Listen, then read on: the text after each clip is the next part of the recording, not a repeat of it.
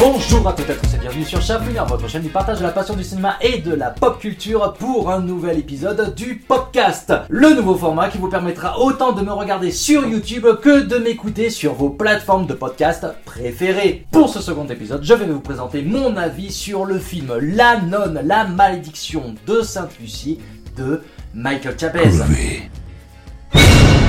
Ou de son titre VO The Nun 2. C'est un film sorti le 13 septembre 2023 dans les salles obscures françaises. C'est la suite du film La Nonne de Corinne Hardy sorti en 2018 et c'est le neuvième film du Conjuring Universe. Le Conjuring Universe, c'est l'univers étendu des films Conjuring initié avec Conjuring en 2013, un peu à la même manière que le Marvel Cinematic Universe. Ça permet à beaucoup de films de s'entrecroiser pour créer un univers partagé. C'est ainsi que nous trouvons au sein de cet univers des films comme Les Conjuring, Les Annabelle, La Nonne, La Malédiction de la Dame Blanche. Et justement, Michael Chavez a réalisé La Malédiction de la Dame Blanche, Conjuring 3, et c'était pas beau à voir. Ici, qu'est-ce qu'il va en être avec ce neuvième film, donc, du Conjuring Universe?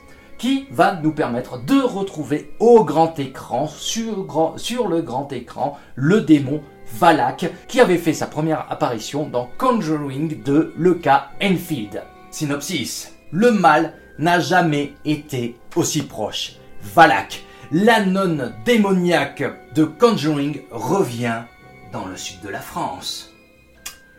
C'est un peu maigre tout ça, et même sur le site officiel, il ne propose pas mieux. Enfin, donc, après avoir vu La Nonne, la malédiction de Sainte Lucie, ça vaut quoi?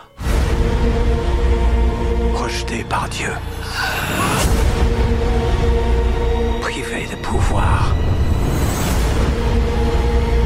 Il veut reprendre ce pouvoir. Notre histoire du jour débute en 1956 à Tarascon, en France. Quatre ans donc après les événements de la nonne qui se passaient en Roumanie en 1952. Le ton est rapidement donné après le décès d'un prêtre de façon magistrale, surélevé, brûlé. Derrière cette horrible mise à mort, Valak. Mais il n'est pas seul. Son ombre se glisse dans celle d'un personnage qui nous est connu du premier opus. Et ça nous rappelle à notre bon souvenir qu'un personnage passé, connu, dont nous connaissons déjà le futur, va être au cœur du récit. Un peu lourde dit comme ça comme phrase, mais vous inquiétez pas, j'y reviendrai plus tard. Ensuite, nous nous retrouvons en Italie où sœur Irène officie. Son histoire a traversé les pays, bien que son identité n'ait pas été divulguée.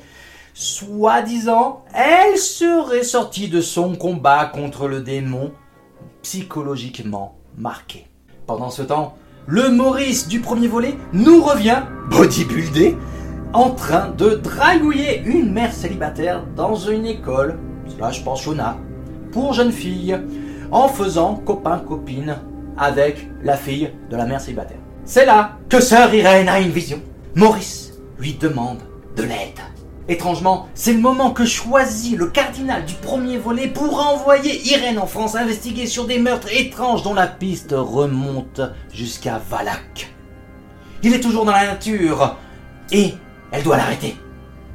Direction donc la France pour notre chère sœur avec sa comparse du jour, sœur des bras. Commence alors la traque du démon. Mais vite, il serait à la recherche de quelque chose. Et je vais m'arrêter là pour la présentation de l'histoire de ce film qui dure tout de même 1h49 de temps. Vous me voyez venir? Oui? Non? Oui Non? C'est un peu long, n'est-ce pas? Un petit peu, comme la durée de ce film. C'est long 1h49. C'est déjà plus long que le premier opus. Et justement, là où le bas blesse, c'est que sur certains aspects, le récit tient plus de l'histoire de Maurice que celle d'Irène. Ce n'est pas inintéressant. Mais ça aurait pu aller encore plus loin dans le sale, axer cette nonne 2 du point de vue de Maurice, possédé, qui subit sa possession et qui n'est pas maître de ses actions, bah ça aurait pu être bon. Ça aurait pu être aussi dérangeant, sale, notamment l'arc narratif avec la petite Sophie qui se fait un petit peu harceler par ses camarades de classe. Vis-à-vis du lien entre Maurice et la petite Sophie, ben ça aurait pu amener ben, des moments de tension, notamment au niveau du, payback, des représailles hein, que méritent plus plus hein, euh, ces, filles. Et justement, ces représailles, on les entreaperçoit un petit peu dans une des scènes de la bande-annonce, mais qui a été remaniée dans le film. Ben, du coup, ça... On demande quand est-ce que ça va arriver, de quelle manière ça va arriver, et parce que oui, encore une fois, elle mérite plus plus. Et au final, c'est des personnages un petit peu tiers qui n'ont pas spécialement, qui n'ont pas spécialement demandé ou mérité, mais qui prennent cher. Bon, quand ça se fait et que c'est la note qui apparaît, ça fait quand même son petit effet. C'est dire, on peut même venir à en être bluffé. Il y a vraiment des bonnes idées de mise en scène. Dommage, le gros de ces scènes apparaissent dans la bande-annonce et on compterait presque sur les doigts d'une main le temps d'apparition à l'écran de Bonnie Adrons, l'interprète de la nonne. Bon, je m'égare un petit peu, revenons-en à l'histoire et au déroulé du film qui va jongler entre phase d'enquête, phase dans l'école, pensionnat, phase d'attaque de l'entité, etc., etc. C'est un petit peu redondant, ça se répète, et c'est ce qui fait que ça va jouer un petit peu en longueur, comme je le présentais aussi vis-à-vis du temps de durée du film. Car oui, le problème c'est que la phase d'enquête qui joue sur la seconde partie du film, bah, elle prend trop de temps. Dans un sens, heureusement, car ça serait donné Irène en pâture à Valak. Car oui, c'est là le piège de l'histoire qui nous est conté. Comment donner des enjeux à un récit où l'on sait déjà que le possédé Maurice va se faire exorciser des années plus tard par les Warren et que c'est lui qui fera avoir une vision de Valak à Lorraine Warren. Wouah et je ne vous parle même pas de certains aspects du film. What the fuck? Relique, rouge, finale. Ah Le film du pourquoi? Pourquoi si Pourquoi mi? Pourquoi ça? Pourquoi la nonne 2 En bref. D'accord, et restons zen. La nonne. La malédiction de Sainte-Lucie.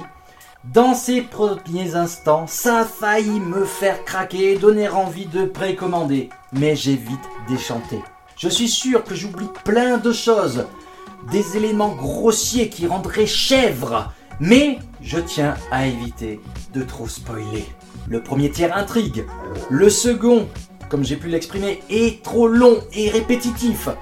Quant au troisième, bah c'est très visible. Heureusement, le récit n'est pas surchargé de personnages et on prend plaisir à retrouver nos héros du premier opus. C'est juste dommage que, anciens comme nouveaux, ils ne soient que trop peu développés, là où certains aspects narratifs, certains arcs narratifs et thématiques auraient pu renforcer le côté malaisant du récit. Je vous passe mon speech sur certains clins d'œil appuyés pour pas dire forcés pour rebondir directement sur l'image. Une image qui propose tout de même certaines choses intéressantes.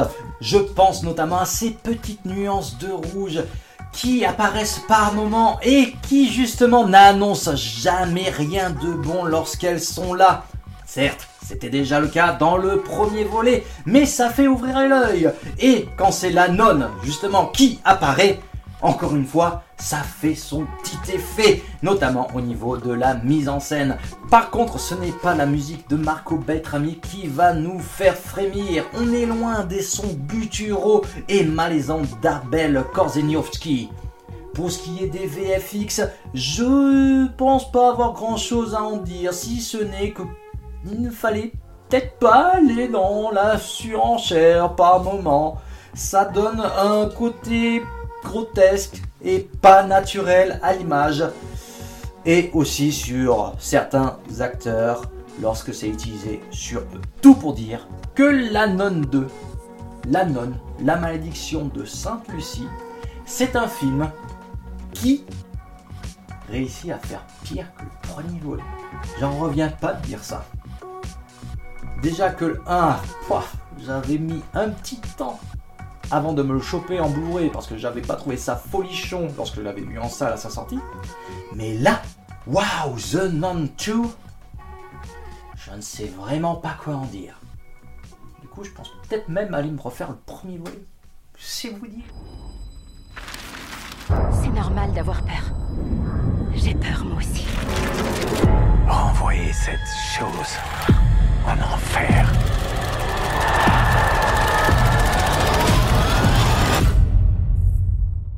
Sur 5 ou pas Dites-le moi dans les commentaires. Encore une fois, n'hésitez pas à me dire si un système de notation vous plairait. Comme n'hésitez pas à me dire ce que vous avez pensé du film et de ce nouvel épisode du podcast. Je compte sur vous puisque ça aide au bon référencement et au soutien de la passion que vous pouvez faire également en likant, en partageant, en vous abonnant. Ceci étant dit, je n'ai pas plus à vous dire. Je vous dis à tout bientôt pour la suite.